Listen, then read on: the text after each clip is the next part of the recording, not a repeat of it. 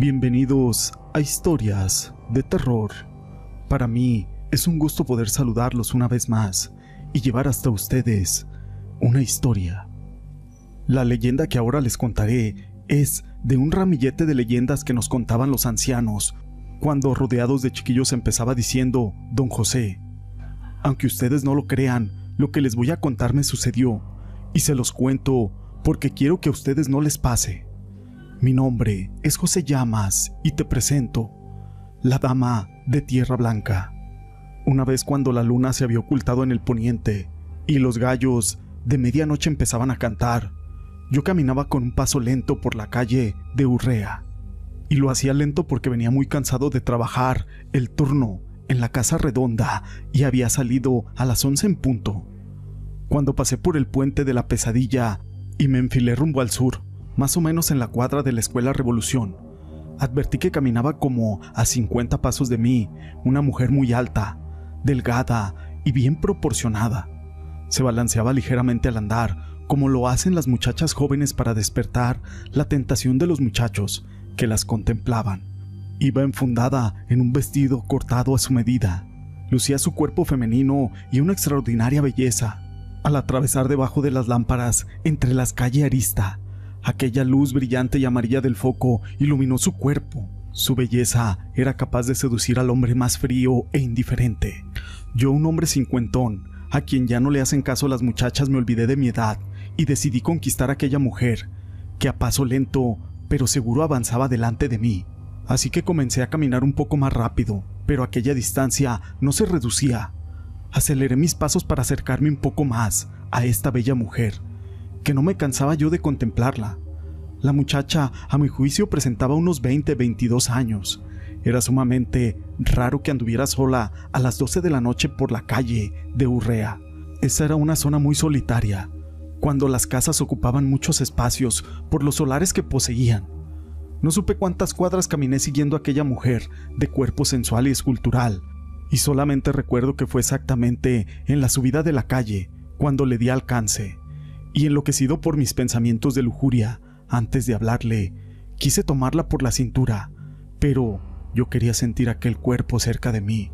El cabello ondulado que caía graciosamente debajo de los hombros me había impedido mirar algo de su cara, esto para imaginarme sus facciones. Sin embargo, la porción de su cuerpo y la gracia al andar siempre me llevaron a pensar que su cara era delgada, de color empañado y de una expresión angelical. Cuando ella sintió que ya le había puesto la mano en la cintura, volteó su cara para contemplarme y que yo la contemplara. Pero no tuve tiempo de mirarla. Fui fulminado por un rayo, caí al suelo. Permanecí tirado en aquel sitio toda la noche. A la mañana siguiente desperté. Era mediados del mes de mayo, cuando el sol sale temprano, y antes de las seis de la mañana empieza a iluminar aquellas calles. Hasta entonces me di cuenta de que estaba tirado en la calle y las personas pasaban y me veían. No faltó quien dijo, ese don José María, anoche se le pasaron las copas y no pudo llegar a su casa. Antes que nada, luego luego recordé lo que había pasado la noche anterior.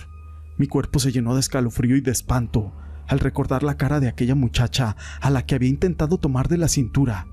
Era un esqueleto, una calavera sin ojos, sin nariz, sin mejillas, y me causaba pavor y espanto recordarla.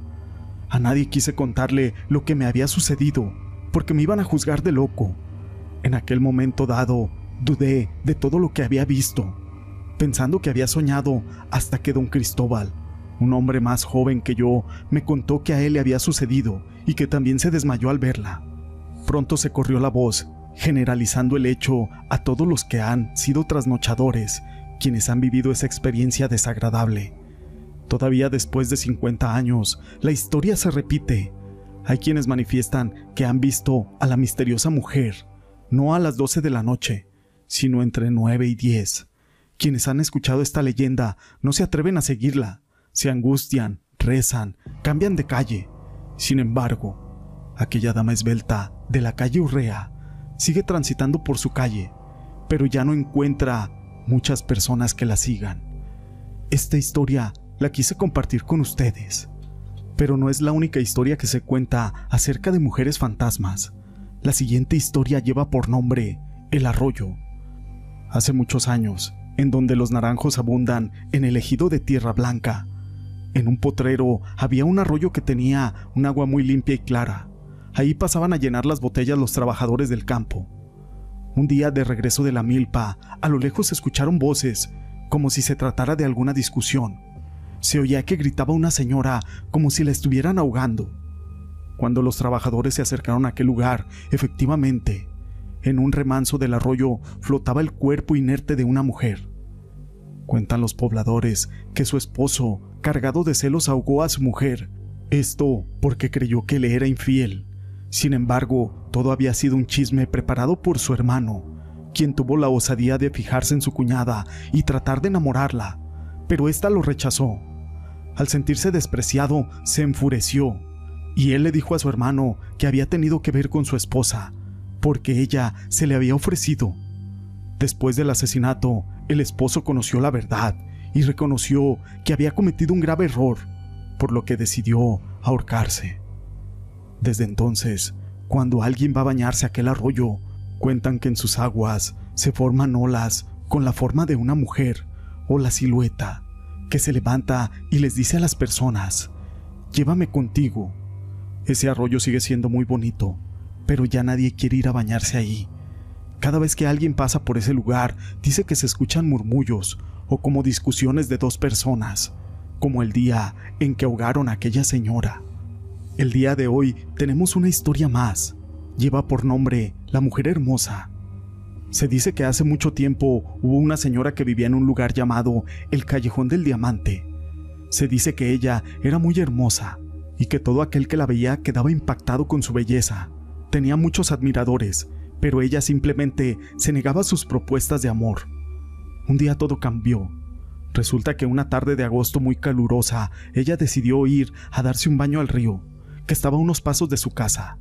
Al llegar se metió totalmente desnuda, suponiendo que nadie la iba a ver, pero tal fue su sorpresa cuando un maleante se le tiró encima y abusó de ella.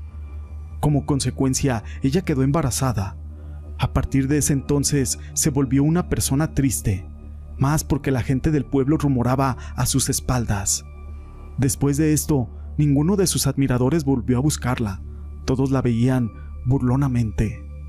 Cuenta la leyenda que ella no soportó aquellas humillaciones del pueblo y se ahorcó en la parte central de su casa. Pero la historia no termina aquí, porque tiempo después se hablaba de que el alma en pena recorría por las calles de aquel pueblo pidiendo perdón. Cierto día, un taxista fue a ese pueblo a dejar una carrera, y ahí se quedó todo el día tomando bebidas embriagantes hasta que se durmió.